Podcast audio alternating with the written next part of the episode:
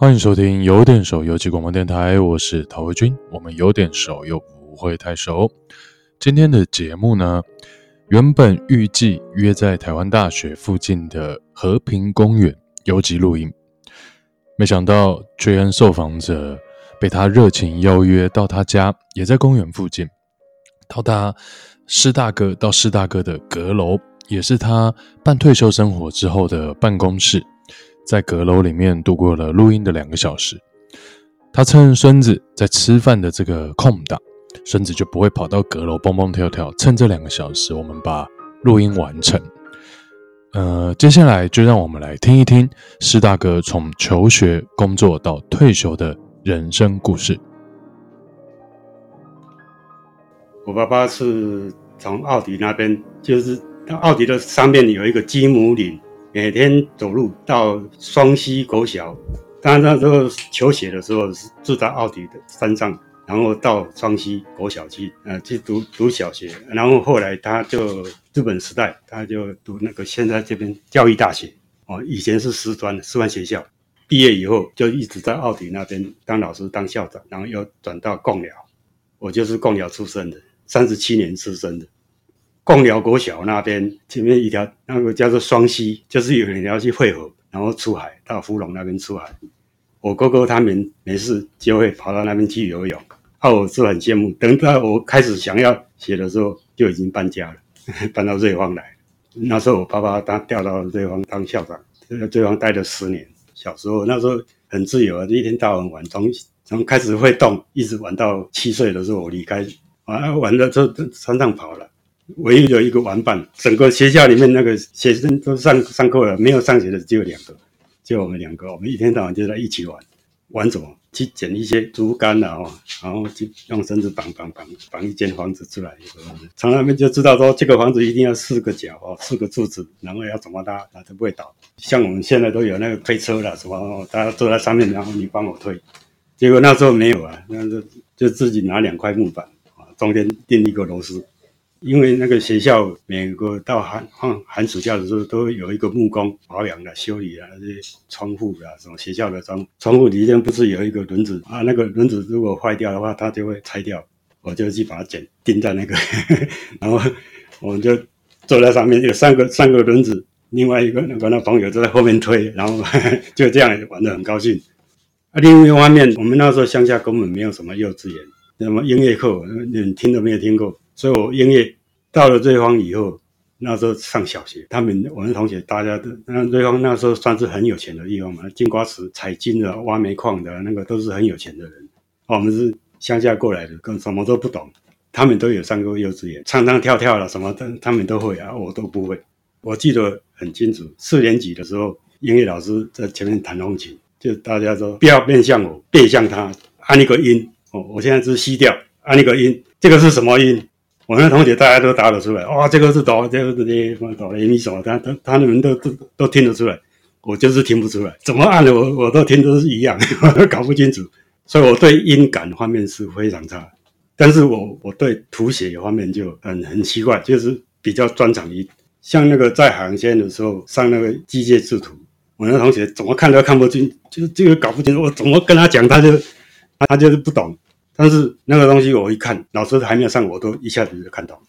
然后那边初中练完以后，我还是住在这地方，考上到建中去读。早上第一班车六点半上车，到了台北是七点，大概七点半左右。然后坐山路，坐坐到那个南海路，刚好七差不多将近八点，还是有参加升旗。下课的时候就穿过植物园到万华去搭火车回去，回到家都已经七点，晚上七点半。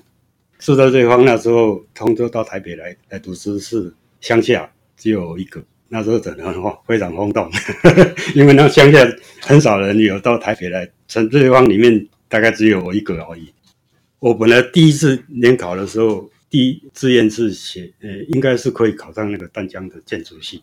啊，后来有一次我看到我爸爸那时候当国小校长，我爸爸的那个薪水，你看两千七百块一一个月的薪水。这个负担很大，那时候我就查啊，怎么这样不去读啊？我我去读，我想先毕业以后要赚大钱。那个时候跑船的时候，就是他就通知我在那个董浩颖那个中国航运公司里面的一个金山航运公司，他就叫我到基隆到基隆港去报到。那一条船在四年前从英吉利海峡要到法国跟他撞相撞，沉到海里面去。啊，结果那个董浩云他就把它买下来，很便宜把它买下来。买下来以后要修理啊，整个船都沉在海海里面嘛。然后拖到基隆港来修理啊，基隆港来修理的时候，因为船八万吨进不来，把它切一半。啊，等到叫我去报到的时候，船差不多都已经修理差不多好了，就上船。他那个是油油轮载油的，在那个石油的那个那个油轮，直接就开到科威特去去装了油。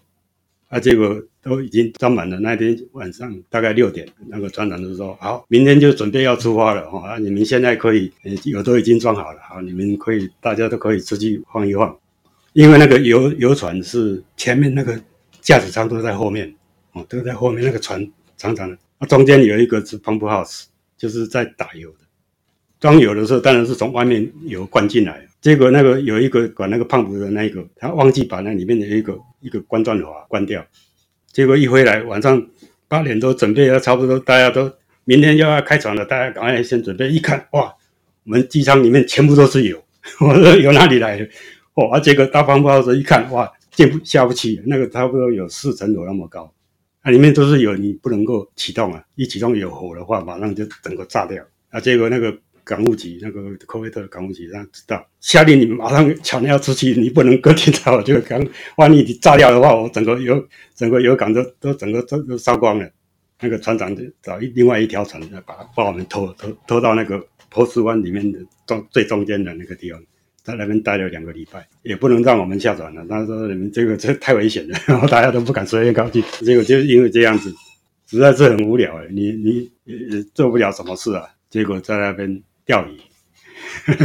我们那个船舱窗户是圆形的这样子嘛，啊，我们就有那个鱼线啊，鱼钩啊，没有铅锤啊，就到那个机机舱里面去拿一个螺帽，然后到冰箱里面去拿一些肉勾一下，然后丢进去。”因为波斯湾那个阿拉伯人他们不吃鱼哦啊，所以那个鱼非常非常，然后而且波斯湾又比较温和，结果大家都像万国旗一样把那个剥一半，然后把它晒晒个鱼干。哦，整个整个船到到处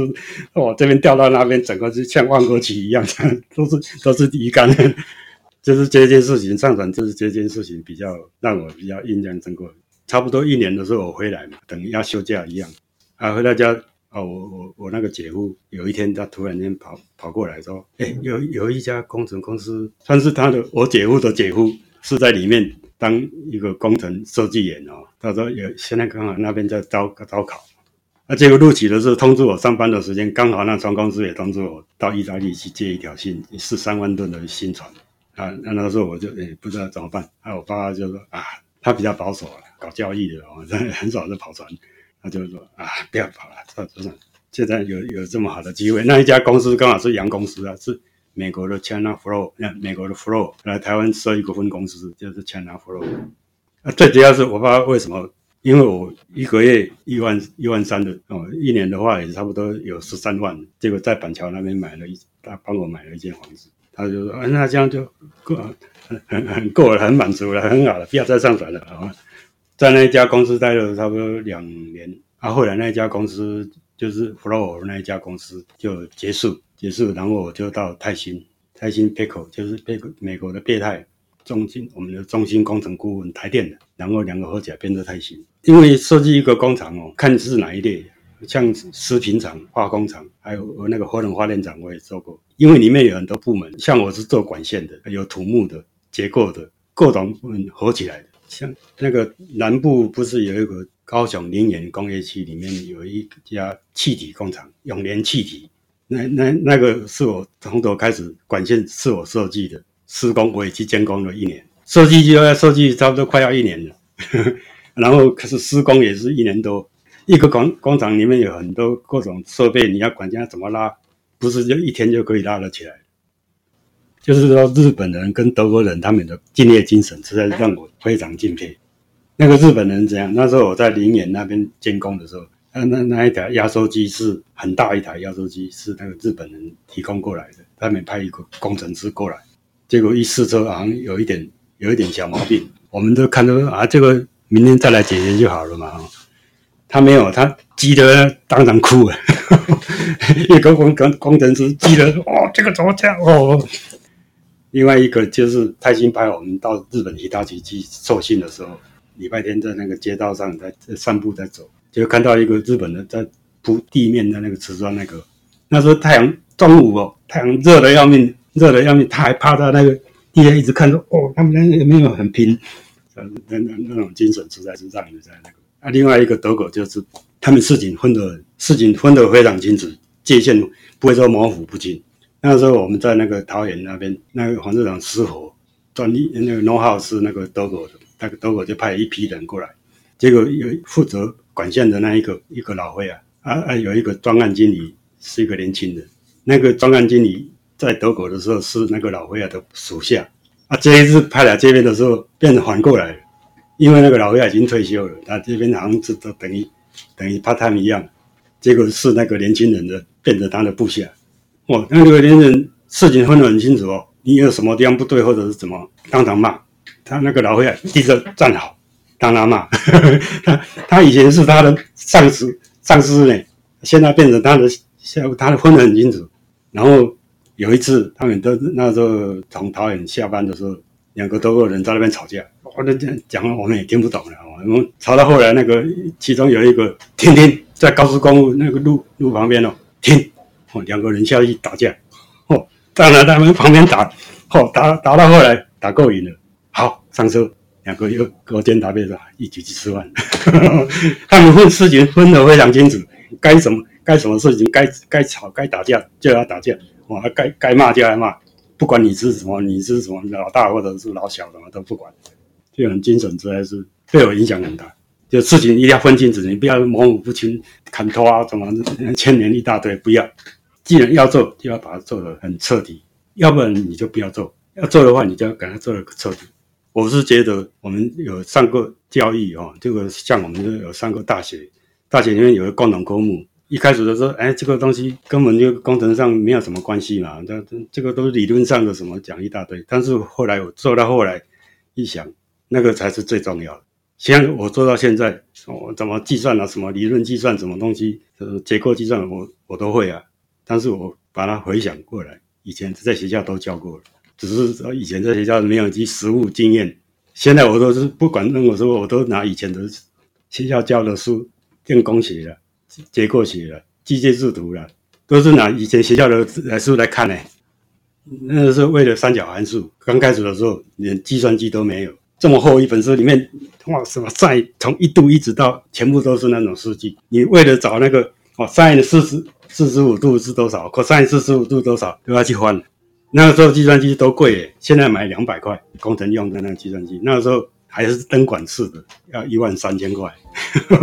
一个月的薪水。现在甚至一点那个计算机都不要，你在那个电脑里面马上答案就出来。访谈一结束，施大哥的孙子马上就呼喊：“阿公来下象棋，阿公来玩足球。”做有点熟电台，让我不断的有机会去重新整理我对于某一些词汇的想象和理解，比如说创作，比如说平凡。也许施大哥平凡的，就像你在公园会遇到的其他的阿伯大哥一样，一起等红绿灯的，一起吃鱿鱼羹的。也许你去东北角旅游的时候，有不经意的经过施大哥的老家。也许台湾还有数以万计的。大哥、阿伯、阿公有类似的人生故事。施大哥谦虚的说自己口才不好，咬字也不符合我们对于字正腔圆的刻板的印象。他的故事乍听之下没有大起大落，没有惊天动地，但在阁楼的两个小时，却让我学到很多。最感动的是，施大哥说他很喜欢他的工作。等一下的呃节目你们会听到。他说他喜欢画工厂的建筑图，在脑中去想象那些管线要怎么安排，机器要怎么摆设。对他来说，我觉得这就跟想象一个艺术家做艺术的工作一样，因为对工作的热爱，所以不觉得无聊，不觉得重复。虽然在旁人眼中都是很固定的、很重复、制式化的事情，但对他来说却是每一个工作都充满了新鲜。其实我真正退休是在五十五岁的，我现在已经七十二岁，二十几年前我满五十五岁的时候，啊，劳保又满基数，那时候刚好新制旧制要要要分开的时候，可你也可以月俸啊，也可以一次领。退休以后就没有劳保，我一次领了嘛，领一百八十九。退休以后我就一样还是一样有朋友的那些公司都找我去啊。最主要是现在待的这一家公司，他那时候就找我去，他们那家刚刚好要成立嘛，一个废水处理的那个，就这样子一直待待到现在。去年正式跟他们讲说，我七十岁了，真正要退休了，结果还是现在还是电话一一叫，我明天还要去再去桃园一趟。对我来讲，我是觉得比较没有压力感，生活的步调来讲的话是跟上班人一样，只是说比较自由自在。像我要到桃园去上班，我就一定是大概是天一亮我就会醒。六点四十五一定要出门，然后坐捷运、坐火车，然后到了桃园坐 U-Bike，坐 U-Bike 去。以前还走路，到了公司刚好八点二十，就是比较规律了啊。你也不好意思说中途突然间跑掉，虽然你是顾问，人家不会管你哦。但是你你看人家上班，你也不好意思说高兴我就躺下来来休息一下，是也这不行。那在家里做的话，就心情比较轻松了。因为我小时候我对水彩画、对写毛笔字都蛮有兴趣。我从小就开始练毛笔字，那个毛笔字曾经拿到日本去展览。水彩，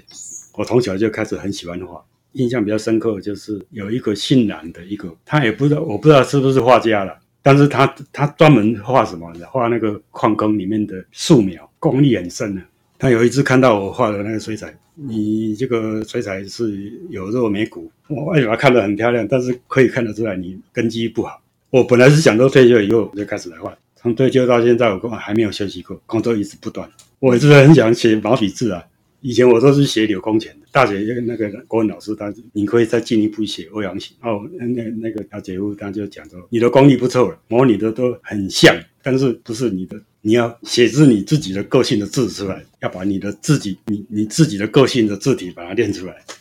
像我们在配管，你怎样子把这个东西设备要怎么排，排的会很漂亮。跟画图跟你的构想整个结构还是有关系，所以我会做到现在。我们的同事已经早就很早就转行，我做到现在还是一样，呵 呵一直一直做一样的事情。就是说我对这个方面很有兴趣，我也不会觉得说哦，我来改行，我来做什么。像我有时候正在工作、正在想这个事情的时候，很不希望说有人来吵我一下子。所以有时候一做吃饭的时间到了，他的一直叫饭都煮好了，你还不来吃？我那时候正好正在紧要关头，正在正在想这件事情的时候，你中途把我断掉的时候，等等一下我要从头开始，我不理他，一定要把这个事情把它想完。